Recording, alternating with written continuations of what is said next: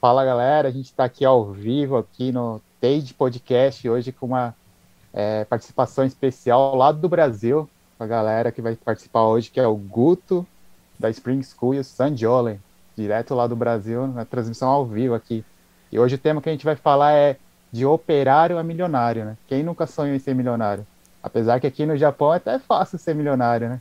Mas eu quero ver ser milionário no Brasil, em outros lugares. E hoje esse vai ser o nosso bate-papo de hoje, né? De milionário, de operário a milionário, né? Eu já queria introduzir agora o Guto. What's up, guys? How are you guys doing? Cadê minha câmera? Minha câmera está aqui. How are you guys? Guto Aguiar aqui, diretamente do Brasil, fazendo a minha primeira live Brasil Internacional, né? Brasil-Japão.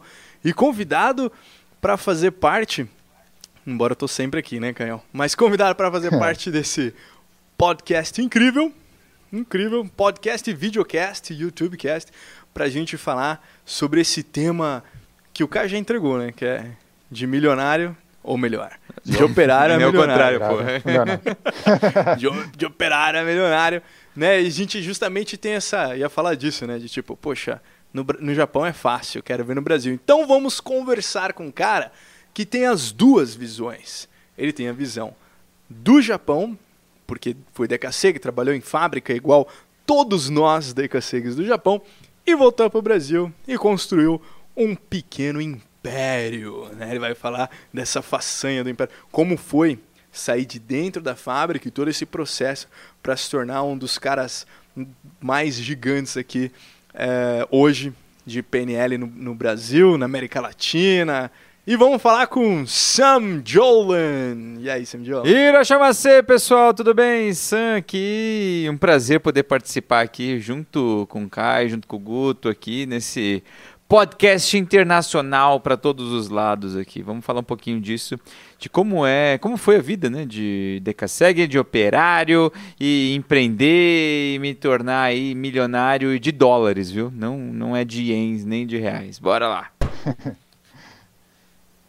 Bora lá então. Eu queria já agradecer né, a presença dos dois, né? Sei que vocês têm um tempo bastante escasso aí, bastante corrida aí, fazem bastante coisa. Então a gente que já queria agradecer, né? O Guto, o Sam, pela essa oportunidade também de estar conversando aqui com a gente. É, eu queria fazer a primeira pergunta então aqui para o Sam. É, quais foram os, os, motivos que te trouxe ao, ao Japão, né? Qual que foi a, pensamento que você teve a primeira vez que você veio aqui para o Japão? Boa. Você sabe que eu fui para o Japão quando eu estava com 18 para 19 anos de idade. E o principal ponto que me levou para o Japão é que, primeiro, eu nunca tive bons trabalhos no Brasil. Então era um negócio que, sei lá, eu trabalhava de entregador de cachorro num pet shop antes. E, cara, era horrível isso. Era um negócio assim, eu ganhava, sei lá, não lembro quanto era, 200, 300 reais por mês para trabalhar de manhã até a noite. Fazia faculdade, eu não conseguia nem pagar a faculdade com o dinheiro. E, basicamente, eu fui trabalhar numa videolocadora e o meu chefe, um japonês, ele falou assim, Sam, por que, que você não vai pro Japão, cara? E na época eu estava muito interessado em estudar um pouquinho sobre comércio, sobre negócios, sobre a porra toda. E basicamente ele falou assim: se você for para o Japão, você vai conhecer o futuro dos negócios.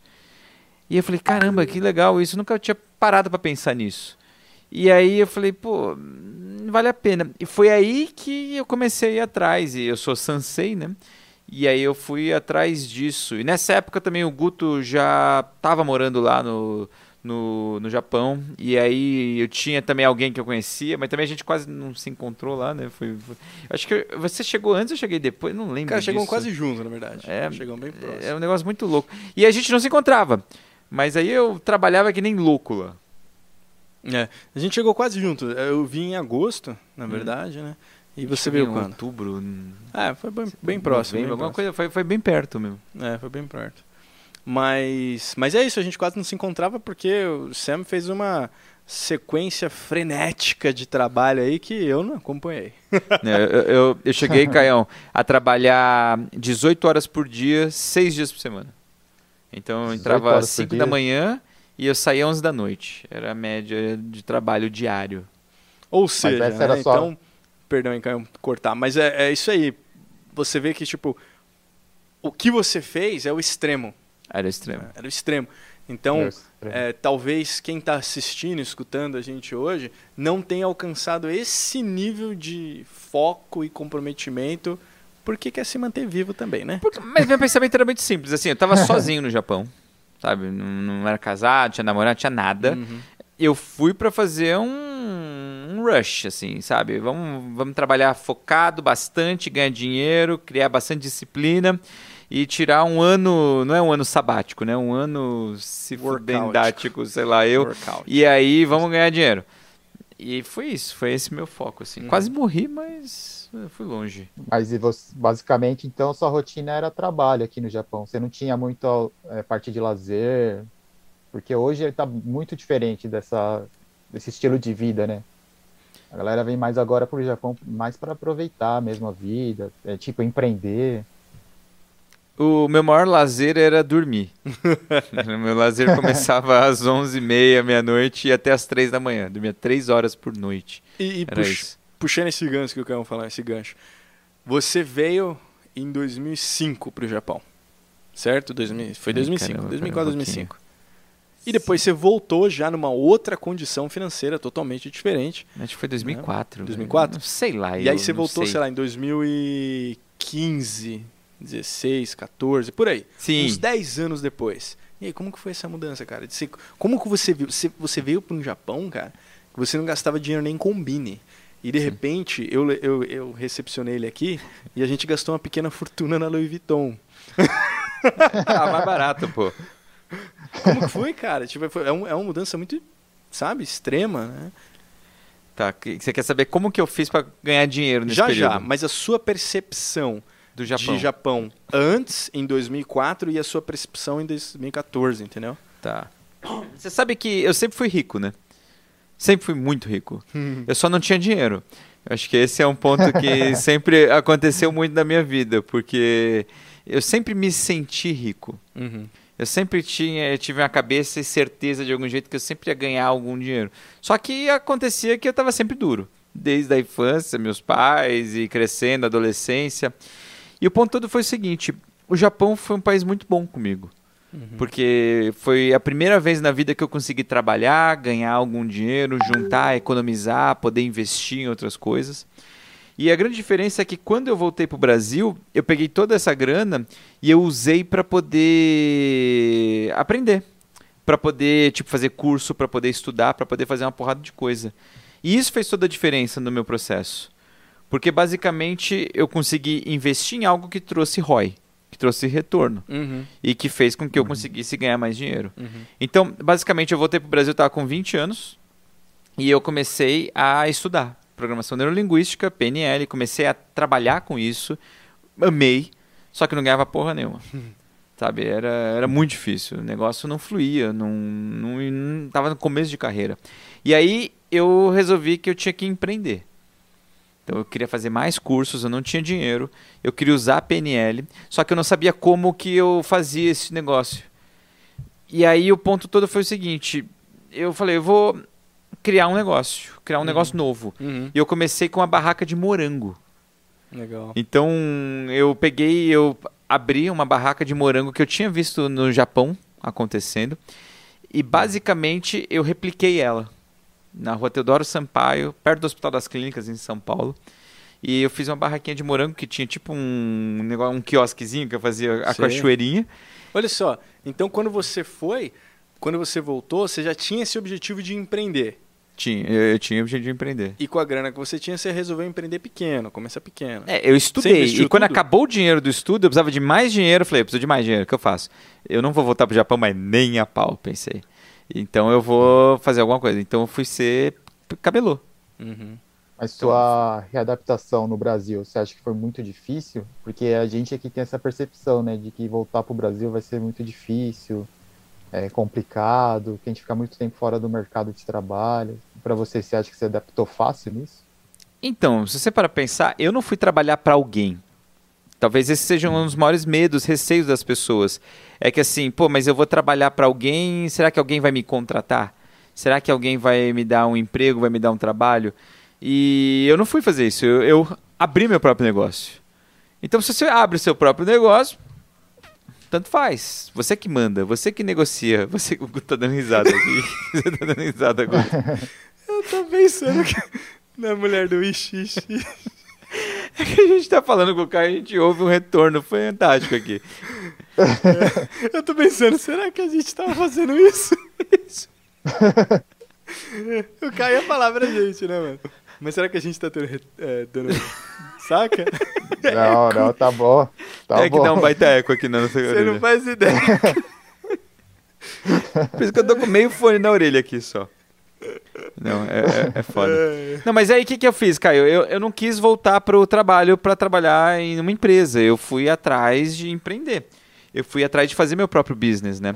E aí é mais se adaptar com a loucura do Brasil, sabe? Com a violência. Pô, a gente andava no Japão tranquilo, feliz, com dinheiro no bolso, com o celular na mão, ninguém tchum.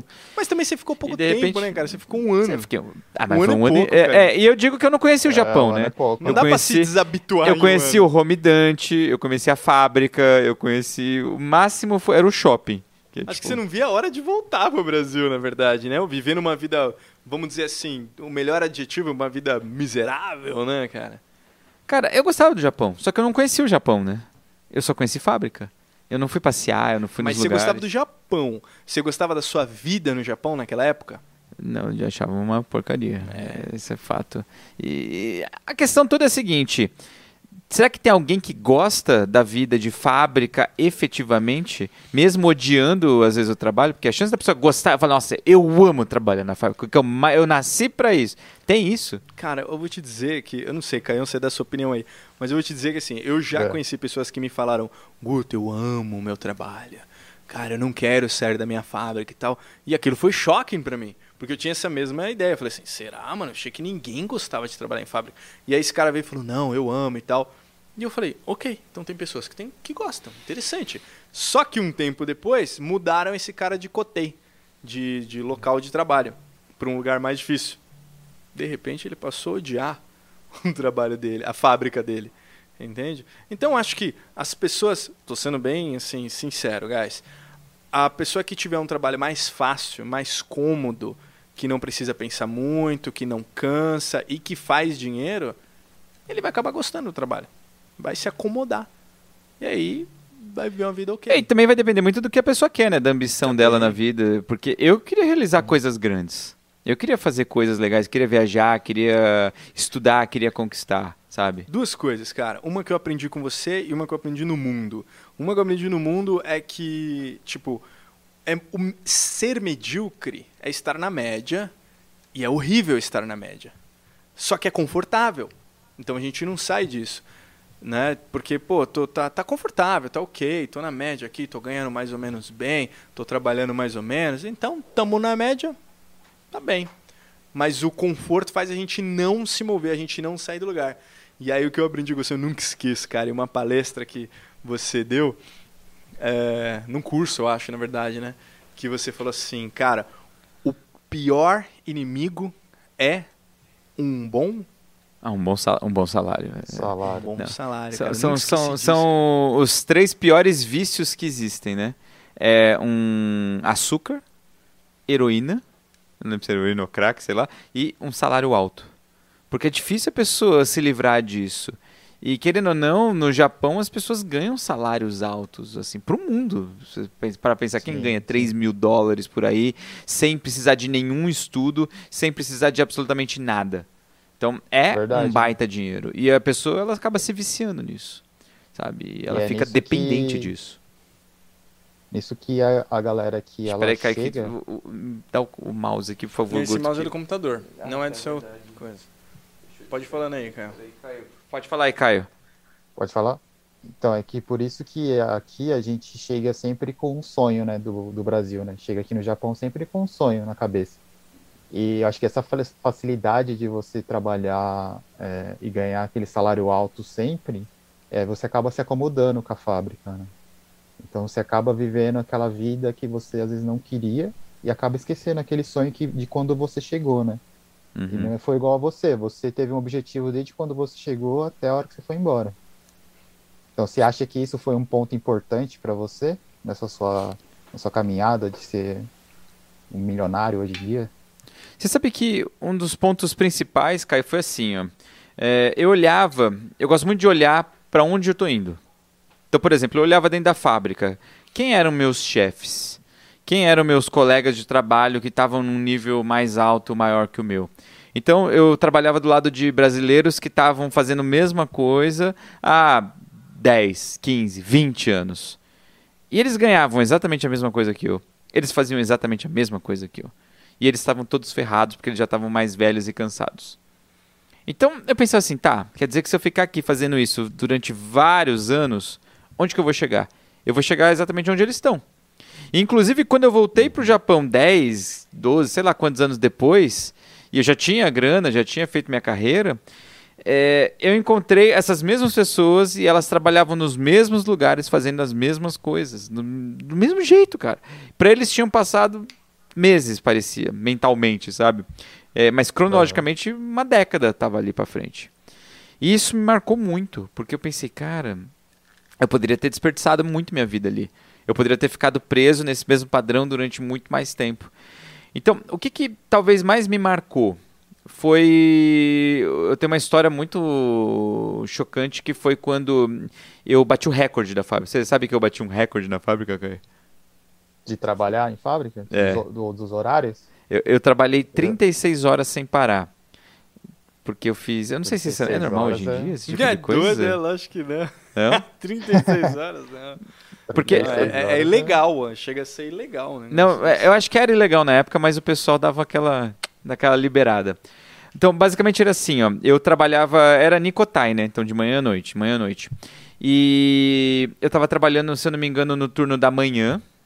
E era, sei lá, quinta-feira, sexta-feira, sei lá. Eu entrei num dia lá de manhã. E à noite, o meu Hantai, é Hantai que chama, né? Andar. Ele não veio. A pessoa que operava a mesma máquina que eu não veio. E aí o chefe falou assim: Você gostaria de ficar para fazer o seu Hantai? Eu falei: Posso, mas e aí? Amanhã? Ele falou: Ah, se você aguentar, já fica direto. Nossa, mas aí então você fez três turnos. Eu fiz três turnos. Três Eu turnos. fiz três turnos. Então, e com hora extra completa em todos. Então, Nossa. foi tipo assim, o meu turno inteiro, o turno contrário inteiro, mais o meu turno inteiro, e eu saí tipo no sábado à tarde e domingo de noite eu voltei para trabalho. Mas vem cá, fala uma coisa, o trabalho era pesado? Esse é um ponto importante. Era pesado? É, Então, eu só tive um trabalho no Japão, então eu não sei se era pesado ou não, mas era rápido. Eu tinha que fazer, sei lá, 3 fisicamente. mil peças por dia, ficar de pé, direito pra esquerda, indo, encaixando, montando molinha, essas porra o dia inteiro. É, três dias também, mesmo que você não fizesse É, nada, ia ficar ser, só de pé parado olhando pra parede, né? ia ser cansar, pesado. né? É, é, é tipo Ia ser isso. pesado. E aí, depois disso, eu comecei a passar mal. Uhum. Eu, tipo, eu fui pra casa, domingo voltei pra trabalhar, segunda eu falei, nossa, tô passando mal. Comecei a ter umas tonturas assim. Hoje eu sei o que é, porque é até inclusive uma das minhas especialidades, mas na época eu não fazia ideia. E aí eu falei pro meu chefe, inclusive quando eu fui pro hospital pra poder ver isso, eu perdi o bônus, que era Caramba. aquele bônus você ficar não sei quanto tempo sem faltar, você ganhava e eu tava prestes a e perdi. Acho que era 100 mil ienes, alguma coisa assim. E puta, tive que escolher, mas eu tava passando mal, ficava com medo de cair no meio da linha. e aí eu fui pro hospital e esse dia, que bom Mas que eu fui. você- você Esse- vacilou. Você devia ter ido trabalhar caído na linha. E os É. caras iam te levar pro hospital e você nem ia perder o bônus. Eu não pensei, não Ó, tinha essa dando malandragem. jeitinho brasileiro aí. dando jeitinho brasileiro aí. Eu não tinha essa malandragem, eu simplesmente pedi pro chefe. E mas foi bom ter ido nesse dia, porque aconteceu uma coisa horrível, mas que mudou minha vida. Eu tava no na fila de espera lá, fazendo os exames todos, e tinha um japonês, tipo, dois, três metros de mim, e ele tava com a filha pequena. E ele usava um uniforme de fábrica parecido com o que eu usava na Cherokee. E basicamente, a gente tava esperando ali, do nada o cara levantou e começou a ter um negócio e o cara teve um treco. E ele caiu duro ali. E eu lembro exatamente o olhar que ele fez pra filha antes dele morrer. Ele olhou com uma cara de desespero, ele estava aterrorizado o que estava acontecendo, ao mesmo tempo que ele fez uma cara de, sabe, vai ficar tudo bem, filha. Uhum. E ela tinha o quê? Cinco anos, mais ou menos, oito anos, não era maior que isso. Cara, naquele momento que ele caiu duro ali, morreu, depois eu perguntei o que, que aconteceu, me explicaram que ele teve um derrame. eu pensei assim, cara, esse cara pode ser eu ali daqui a pouco. Uhum. Que que impede? Ele tinha? Uns 40 e poucos anos. Eu tava com 20, 19, 20. Eu pensei, pô, daqui uns anos eu posso ser esse cara. Será que se eu morrer trabalhando no Japão, sabe, por um salário bacana, será que valeu a pena? Será que minha saúde que eu tive que entregar, perder, dar ali, meu tempo, minha vida, será que valeu a pena? Porque um dos conceitos que eu tenho muito forte é assim: tem, é, vida é tempo. Se eu estou dando meu tempo, eu estou dando minha vida. Se eu estou dando minha vida, meu, meu tempo para o trabalho, eu estou dando minha vida para o trabalho. Será que esse trabalho vale a pena? E definitivamente fazer trilho de banco de carro, que era o meu trabalho, não valia a pena. Era uma coisa que era amorosa, não era legal, não, eu não amava aquilo. Então me pegou muito, sabe? E aí, a partir daquele dia, eu decidi, quer saber, não quero isso. Eu não sabia o que eu queria, mas eu sabia que eu não queria aquilo. Você sabia o que você não queria. Né? É, já é um bom começo, né? É. Mas uh, começo. eu acho que pessoas com grandes histórias sempre têm o day one. Né? Esse foi, esse foi, meu- esse foi Esse meu o day seu one. day one, né? É, Eu já passei pelo meu day one também e, e geralmente os day ones que mudam realmente a nossa vida, eles são bem marcantes, né, cara? São bem marcantes.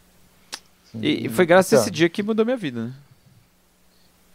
Sa- é, me diz uma coisa, é, quais foram os passos que você acha que é importante para você ter saído disso tudo e você ter levado uma vida que você entrou nesse mercado de desenvolvimento pessoal, né? O que que te levou para entrar nesse nesse mundo de cuidar de pessoas, né? Eu queria empreender, Caio. Essa foi a minha primeira coisa que eu queria, assim. Eu queria trabalhar com empreendedorismo. Na minha cabeça, eu queria abrir um negócio tipo. Eu tinha lido o livro do Samuel Klein. Eu tô com a orelha muito amassada aqui, porque eu tô fazendo um. Sei lá, eu, eu- senão eu me ouço no feedback, é muito louco. Eu tinha lido o livro do Samuel Klein, da Casas Bahia. Eu falei, cara, eu vou abrir um negócio gigantesco e vou ter milhões, milhares de funcionários e vou ajudar a mudar a vida dessas pessoas. Queria ser um mega empreendedor. Era isso minha cabeça. Então fui influenciado por um livro. E eu fui atrás disso. Eu fui atrás de cursos, eu fui estudar empreendedorismo, finanças, administração, gestão, contabilidade, tudo que tinha a ver, cursos técnicos rápidos, de uma semana, 15 dias, que pudesse me ajudar a administrar um business. O que acontece? Depois de seis meses só estudando no Brasil, eu percebi que eu sabia muita coisa em termos de conteúdo, mas eu não conseguia colocar em prática. Eu tinha muito potencial, mas eu tinha pouca realização. Uhum. E aí, conversando com uma colega de sala, eu falei assim, expliquei minha situação, né? E ela falou assim, Sam, você precisa estudar PNL. PNL vai te ajudar pra caramba. Eu falei, pô, já ouvi falar disso, tinha feito um curso quando eu era criança, que meu pai me levou, não sei por que raios, mas tinha PNL, vou- eu vou estudar esse negócio. E aí eu peguei meu Sabe. último dinheirinho que eu tinha e entrei num curso de PNL. E aí minha vida mudou. Inclusive, eu quebrei crenças lá dentro. Porque eu imaginava que eu tinha que, que construir uma mega empresa, ter milhares de funcionários para poder ajudar pessoas. Uhum. E aí, um, num exercício, um colega perguntou assim: tá, mas por que você precisa ter milhares de funcionários? Por que, que você não só ajuda? Eu falei: caraca, por que, que eu não ofereço isso como serviço? Tem isso, tem um monte de gente que faz isso. Na época não era grande, mas tem. E eu falei: é isso. E eu gostei tanto da PNL, gostei tanto disso que eu mergulhei e aí fui. Tô aí até hoje, 17 anos fazendo isso. Maravilha. Então, Maravilha. Isso, é, explica um pouquinho para a galera que não conhece o que que é PNL. Hum. PNL um- é programação neurolinguística, que basicamente é um conjunto de técnicas, de ferramentas que ajudam você a entender e reprogramar sua cabeça. Então, eu consegui, por exemplo, eu queria empreender e eu não conseguia. Eu queria fazer mais cursos, eu não conseguia. Porque eu não tinha mais grana, acabou o dinheiro do Japão.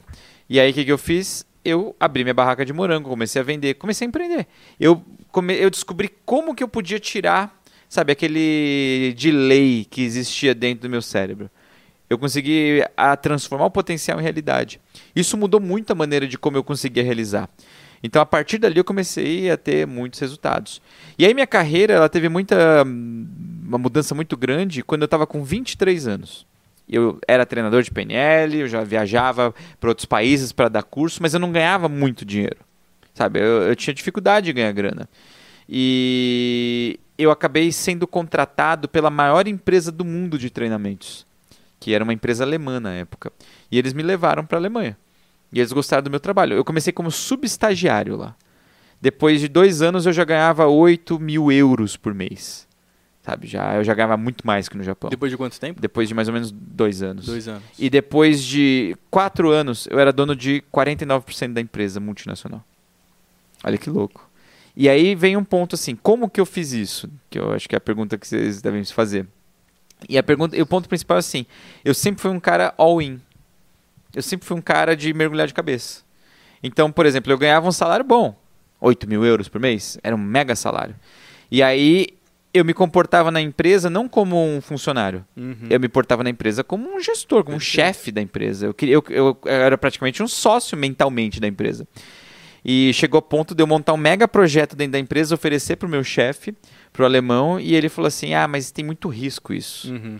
E eu tinha tanta certeza do que eu estava oferecendo que eu mandava assim: ó, ó, se isso der certo, eu tenho certeza que vai dar certo, vamos fazer, vai. Ele falou: Não, mas se der errado? Você paga do seu bolso? Eu falei: Tá, então faz o seguinte: se der errado, eu pago do meu bolso. Você não precisa me pagar. Até quitar toda a dívida. Você desconta meu salário todo. Mas se der certo, eu quero 30%. E aí ele pensava, ah, beleza, vai. Mas só se der lucro em cima de, do, do, sabe, do nada. E ele foi topando. E eu fui fazendo essas alavancagens. E de repente o negócio dava certo, eu trabalhava muito mais. E eu ganhava cinco vezes mais do que eu deveria ganhar de salário. E aí ele, ah, não, vou te pagar só salário. Eu falei, não, opa, tá aqui, a gente escreveu, combinou. E aí fez valer. E chegou uma hora que eu tinha tanto dinheiro para receber que eu falei assim: você não quer me dar um pedaço da empresa? E eu posso ser seu sócio, você não precisa me pagar isso. Eu compro a empresa de você. Ele falou: tá bom. E eu fui comprando a empresa. E eu fui criando eventos, fazendo alavancagens e comprando a empresa. Chegou um ponto que eu era dono de 49% da empresa na Alemanha. Ou seja, você fez uma coisa muito inteligente que é intraempreender. Total. Right? Você usou toda a estrutura que já existia, agregou mais conhecimento, mais know-how, alavancou a própria empresa porque é muito mais inteligente. É, porque você pega uma empresa que já está rodando e ajuda ela a crescer ainda mais e depois você cresce junto. E outra, É. eu apostava com o dinheiro dele. Exatamente. Não com o meu dinheiro. Isso é uma dica que eu dou sempre. Você quer trabalhar numa coisa? Vai fazer, vai trabalhar com alguém que já faz isso. E arrisca com o dinheiro do outro. Porque é muito mais seguro, muito mais fácil. E esse período que eu passei trabalhando nessa empresa na Alemanha, eu morei na Alemanha, morei na Itália e ficava Brasil, Alemanha, Itália. Brasil, Alemanha, Itália.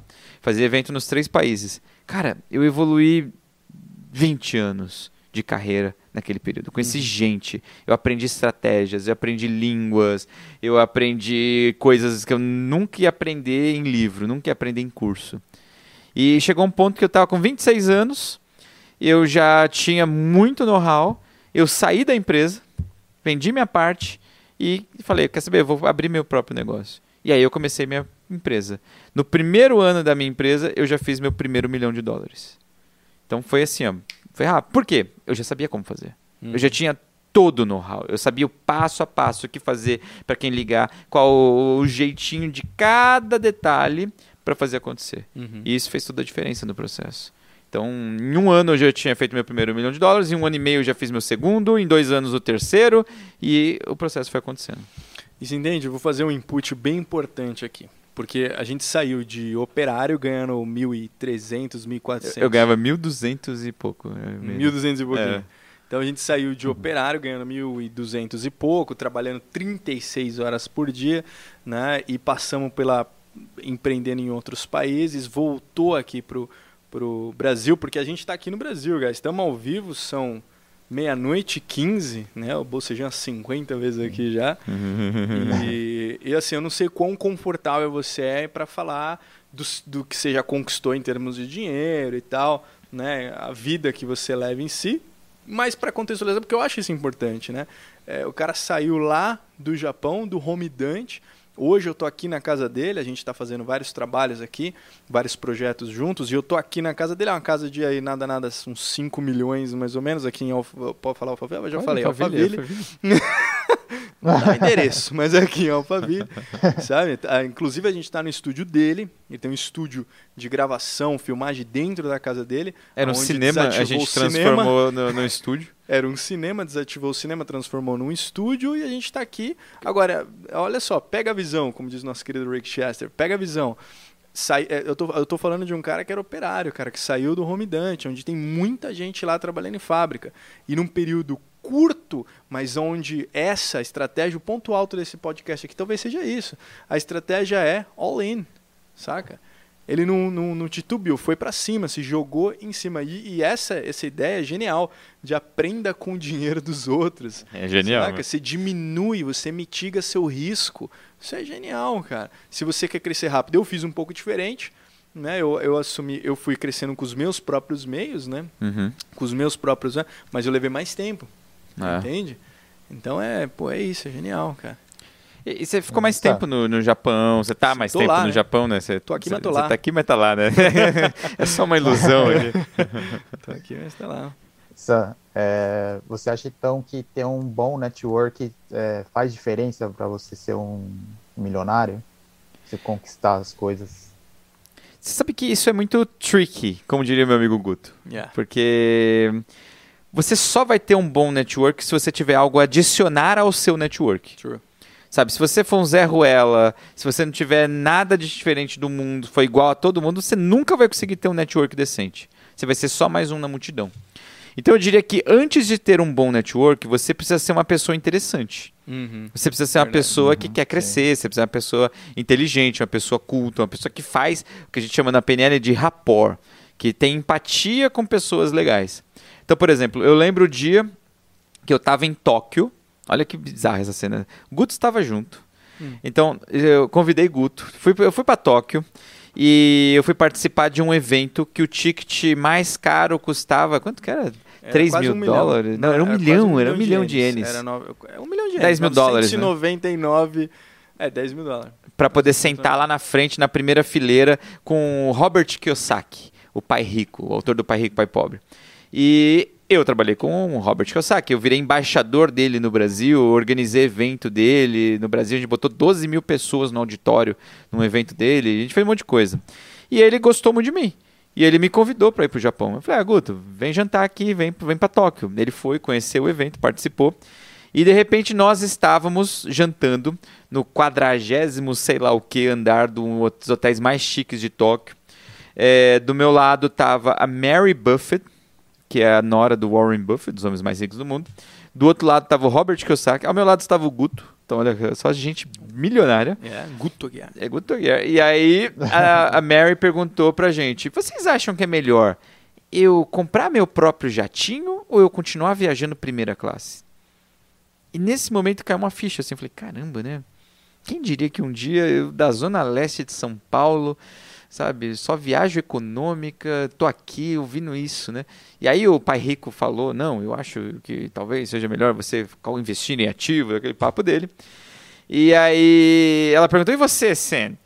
E eu falei, ah, eu só viajo de econômica e vou na mais barata possível. Compro dentro do prazo para poder economizar esse dinheiro e usar de uma coisa que presta, né? Ela falou, nossa, é igualzinho Warren. Eu falei, caralho, que foda, já tô igual Warren em alguma coisa nessa vida.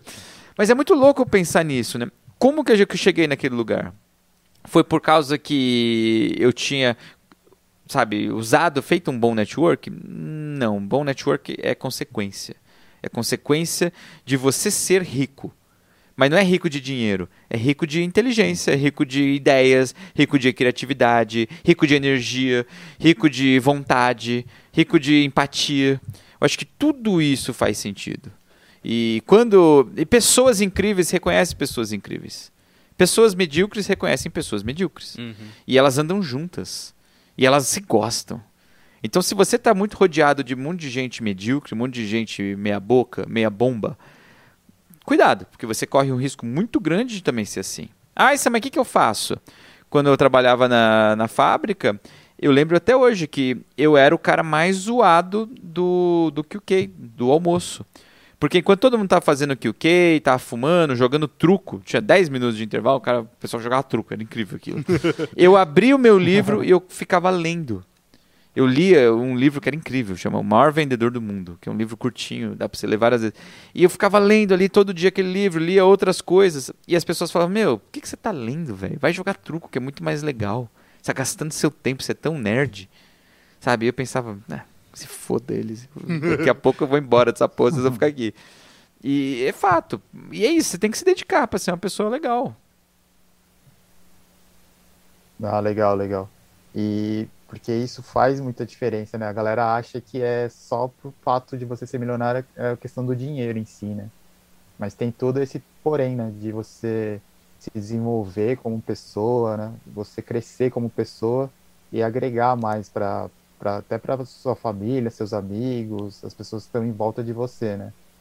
E você pensa, você deseja ser um bilionário? Como que ou você já é um bilionário hoje? Conta pra gente como que Bi tá. Bilionário Bi só depende em que moeda, né? Talvez em bolívars. Talvez a gente consiga aí fazer uma cotação aí. Cara, eu, eu não vou desmentir que não é um dos meus É um objetivo, sim. Eu acho que é um, são valores legais, assim. Mas não é isso que me motiva de verdade. Eu acho que são ideias, são projetos, são, são capacidades de poder crescer influenciar mais pessoas e fazer coisas incríveis. Porque eu acho que isso tudo. O dinheiro é consequência. Eu realmente. É, é, eu, até a gente gravou coisas aqui, eu e o Guto, hoje a gente falou bastante de dinheiro. E eu sou um cara que eu não ligo tanto para dinheiro. Eu acho que isso é uma coisa que a gente é até bastante assim distinto. O Guto ele sabe, ele é bem detalhista, ele cuida bastante do conceito do dinheiro. Dinheiro para mim é talvez a quinta coisa que eu vou me preocupar sabe? E num business, uhum. principalmente, em outras coisas. Dinheiro é bom? É bom. A gente tem que olhar o tempo inteiro. Só que tem outras coisas que para mim são mais importantes. E eu sei que para ele também tem, sabe? Só que para mim é ainda mais baixo isso, porque se eu tiver um business, sabe, que ele se mantém, mas que ele me realiza muito, eu manteria. Óbvio que eu talvez precisaria de outro que me desse só dinheiro para eu poder me sustentar e fazer tudo isso aí. E talvez eu seja um cara muito mais desligado de dinheiro do que a gente imagina. E eu acredito muito nisso, que quando a gente tira o dinheiro do olho, ele vem pro bolso. Quando a gente para de correr atrás de dinheiro, ele dinheiro vem pra gente. Eu lembro que quando eu fui embora do Japão, teve uma frase que me marcou muito, que era assim: é, quem só procura migalha nunca vai encontrar o pão inteiro. Porque a pessoa está só olhando detalhezinho, pouquinho, pouquinho. Eu não quero pouquinho. Eu quero fazer um projeto grande, um projeto incrível, um projeto diferente. E às vezes a gente leva 5, 10, 15, 20, 50 anos para achar um grande negócio. Um grande negócio. E esse grande negócio muda a nossa vida. E se você achar esse one big deal, sabe, é um negócio incrível, que você gosta, que você tem prazer, que é divertido, que dá lucro e que você faz bem. Cara, se você achar isso e acertar ali certinho, está feito. Não tem como errar, né? É, você erra muito até uma hora que você, o negócio é. dá certo. A prova de idiotas. É, porque, na verdade, assim, quando você é muito bom em alguma coisa, primeiro, que você vai ser muito bom, provavelmente em alguma coisa que você gosta. Provavelmente, né? provavelmente. Então, se você gosta daquilo, você vai ficar muito bom. Se você não gosta e você tá pela grana, você, no máximo, se você for muito disciplinado, você pode ser que você fique bom mas muito bom não. É. Né? E quando você é muito. As pessoas querem estar perto do que é muito bom, cara. Vocês estão assistindo a gente talvez aí num, num iPhone ou num. É, só o Caio que está num Galaxy, mas você está num iPhone porque é muito bom, cara. Você compra um, um MacBook porque é muito bom. Você quer ir é, jantar nos melhores restaurantes porque eles são muito bons, com os chefes. Ou seja, você não se importa de pagar e o cara não vai se importar de receber, porque afinal de contas, ele é muito bom. Entende? Então faz muito sentido isso. É, eu, eu prezo muito por isso, em entregar valor, cara, em, em mudar a vida das pessoas. E quando você foca nisso, quando você foca no valor e não no preço, é aí que o jogo vira, sabe? Quando você faz o que você gosta muito, é mais fácil você. Porque se você gosta muito, você quer dar o seu melhor. Você quer fazer aquilo acontecer de maneira linda. E aí automaticamente as pessoas falam: "Não, cara, tô, não, eu pago para você, é, dinheiro é consequência". Eu sempre falo isso, dinheiro é consequência. Totalmente, eu concordo 100% vou, com isso. Eu vou até contar que tem um, um, um ele era butchô meu, que eu trabalhava muito numa empresa brasileira aí no Japão. E E eu trabalhava, eu trabalhava mais. Eu sempre fiz isso. Sempre fiz assim, cara, eu sempre dei o meu melhor. Não importa, tanto que uma das frases da Spring, para quem não sabe, é Do what you love and love what you do. Ok? Do what you love and love what you do. Se você. Aqui seria ame o que você faça. É, não, peraí. Faz o que você ama e ama o que você faça. Então, se você pode, do what you love. Faça o que você ama. Nossa, eu amo fazer isso, eu vou fazer isso para minha vida inteira. Você tem essa oportunidade? Amém. Top. Se você ainda não tem essa oportunidade, então love what you do. É diferente. Ame o que você está fazendo agora. Então, se você está apertando um parafuso, cara, ame apertar esse parafuso, porque é esse parafuso que traz a comida para tua mesa, é esse parafuso que veste os seus filhos e que vai abrir possibilidades e portas para você investir na sua vida, nos seus hobbies, nos seus sonhos, para que você possa fazer outra coisa depois. Então, o love what you do é tão importante quanto do what you love. Amar o que você está fazendo hoje é a chave, cara. É, fala-se muito hoje em dia de gratidão. Tem que ter essa gratidão em tudo que você faz. E eu sempre fui muito assim. Então, eu sempre coloquei o máximo que eu podia sabe? Em todas as empresas que eu passei, não só na Spring, mas em todas as empresas que eu trabalhei. Em uma das empresas eu trabalhava tanto, cara, tanto, era nesse nível aí. Já te, de, é, final de ano, a gente trabalhava direto, sem voltar para casa, assim, durante uns dois, três dias, a gente dormia no carro três, quatro, cinco horas e voltava para trabalhar. Caraca. Porque a gente queria é, oferecer o melhor para os nossos clientes e fazer a empresa sempre estar tá bem vista, sabe, na comunidade. Então a gente trabalhava muito. E eu lembro vividamente assim de algumas vezes chegar pro meu Butchô e falar assim, ô Butchô, caramba, tô, mereço um aumento, cara. E eu falava de real mesmo, assim, falou, pô, mereço um aumento, mereço ganhar mais. Quero ganhar mais, estou trabalhando muito, porque era fixo, não tinha zangueô. Hum, caramba. Meu salário fechado. Então eu não trabalhava 8 horas, eu trabalhava 10, 12. A gente, a Nevelyn trabalhava comigo nessa época, minha esposa, ela batia o cartão e voltava para trabalhar, mas não é porque eles pediam é porque a gente olhava e fala, cara, deu meu horário, eu vou lá, pum, mas ainda tem coisa para fazer. Deixa eu ir lá, voltar e terminar. Então essa foi o vibe. E aí quando eu falava. É, essa isso, é uma empresa legal. É, ela é uma empresa legal porque tinha funcionários legais, né? Exato. né? Mas o que acontecia é que eu chegava para o meu butcher e falava assim, cara, mereço ganhar mais, hein? Merecemos ganhar mais. E ele falava assim para mim, Guto, ele falava nesse tom, nessa entonação desse eu tinha. Dinheiro, dinheiro é um fruto de um bom trabalho, hein? E eu falava, caraca, eu tô trabalhando tão bem, cara, então eu devia ganhar muito bem. Mas fez muito sentido aquelas palavras para mim. Porque dinheiro é o fruto de um bom trabalho. Sabe? Então, quanto... só que fruto não nasce na noite pro dia. Entende? Você planta semente, você dá o seu melhor, você trabalha o máximo possível e aí você vai colher. É o, é o exemplo do Sam. Você não colheu quando você voltou do Japão. Eu demorei tempo pra caramba. Foi. Você pegou, você pode ter pego algumas sementes no Japão e aí você começou a plantar desde quando você lia os livros no que o que, quando você pôs o pé de volta no, no Brasil, começou a investir em cursos, aí você começou a semear. Aí você colocou as sementes. E aí o dinheiro é um fruto desse bom trabalho que você passou esse tempo todo. É, fio. Sim, Sam. É, você, para mim, hoje vocês é um, um exemplo, né? Porque faz pouco tempo que eu saí da fábrica também, né? Então, para mim, é, olhar para vocês hoje é, é, um, é uma inspiração mesmo, de verdade, porque é, eu estou em contato com vocês de perto e eu vejo isso e eu quero me inspirar muito em vocês, né?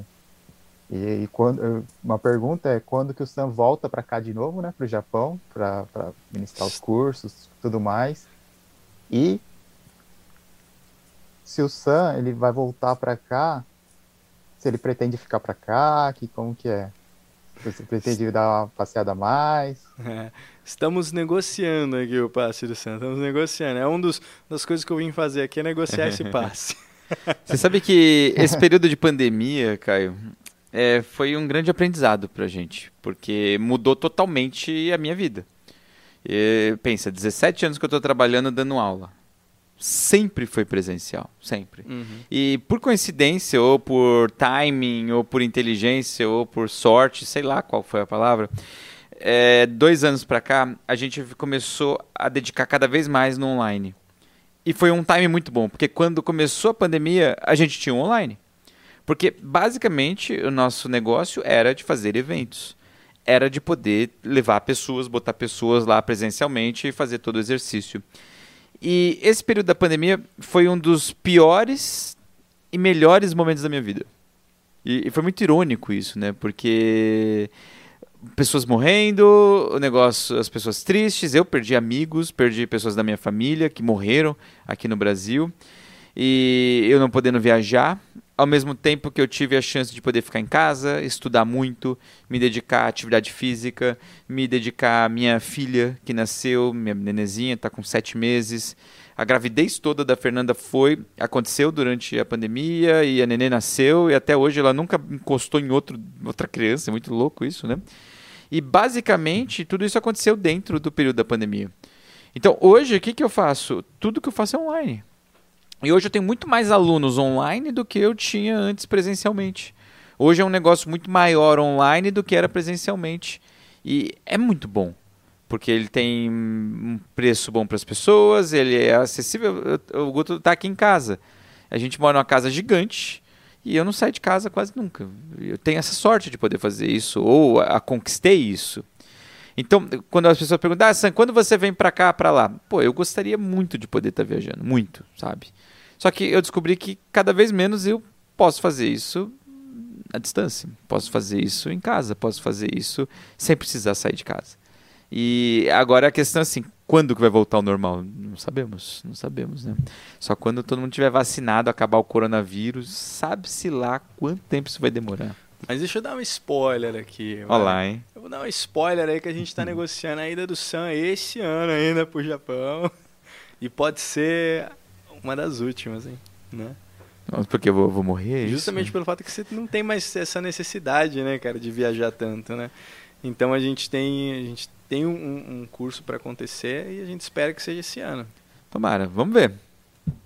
É pandemia. É. Se, não, se não fosse pandemia, eu estaria no Japão agora comendo sushi com vocês. É, é isso. Verdade. E tem que subir o Monte Fuji também. Cara, ó, eu queria subir o Monte Fuji, hein? Ia ser o terceiro ano seguido. É, sem Taifu agora. Sem Taifu. A, a, gente subiu, o Caio, eu e o Caio subimos o Monte Fuji no meio de um Taifu, cara. Isso foi a coisa mais legal e mais idiota que eu já fiz na minha vida. foi a experiência que, pô, aquele dia achei que a gente ia pro saco, mas. mas é isso aí, eu queria agradecer, né, a presença do Guto aí, do Sam. É, muito obrigado, né? Eu sei que tá bem tarde aí no Brasil agora. É, só queria que vocês falassem a rede social de vocês, né, pra galera acompanhar lá, Instagram. Bom, então olha só, a minha rede social é arroba no Instagram, tá? Arroba. Aí você vai lá, segue, eu tô começando uns projetos muito bacanas também para a comunidade brasileira no Japão, super focado nisso. E é isso, segue lá. Facebook também tem, mas vai no, vai no Instagram que você vai achar uns conteúdos bacanas lá. Boa. O meu é Sanjolen, San com M de Maria, Jolen, N de navio. E você vai me achar no Instagram, você vai me achar no Facebook, você vai me achar no YouTube. Inclusive, o YouTube tem conteúdos semanais, tem um monte. Essa semana eu subi conteúdo novo ensinando como parar de roer unha, vários usos de técnica de PNL. E Instagram também tem conteúdo quase todo dia. Tem Telegram, tem uma porrada de jeito. Onde você digitar aí, você vai achar Sanjolen aí de algum jeito, tá bom? É isso aí, acompanha eles lá que vocês vão aprender bastante com eles, é, tanto com o Guto quanto com o Sam. Acompanha eles lá que o conteúdo é muito bom. Aí queria ficar por aqui, agradecer né, por mais esse episódio aqui do Tade Podcast. A gente está aqui no, no Instagram, da Onde Japan Tips. A gente vai estar tá em todas as redes de, de podcast do Spotify, da Apple. Em todas as redes de podcast a gente vai estar tá lá presente com o Tade Podcast. O Guto quer fazer um recado? Ah, eu só não. É, quando você concluir isso aí, eu ia agradecer também a presença de todo mundo, né? E vamos procurar fazer cada vez mais podcasts, né? Nesse nível, lógico que no nível alto desse aqui com o Sam não vai ser tão frequente, porque, né? Convenhamos, né? Mas a gente também quer trazer a Fernanda, hein, cara? Ah, com certeza. Então, Fernanda tem que participar aqui do podcast pra gente, é, né? Então, se você está assistindo isso aí, seja lá onde você está assistindo, provavelmente no YouTube, né? Mas tem. A gente compartilha em outras redes. Vai lá, se inscreve no canal do Pen, ativa o sininho, porque vai ter muito conteúdo fera mesmo. É isso aí, só queria agradecer mesmo. É, muito obrigado por todos que assistiram aqui ao vivo aqui na, no Tade Podcast. E muito obrigado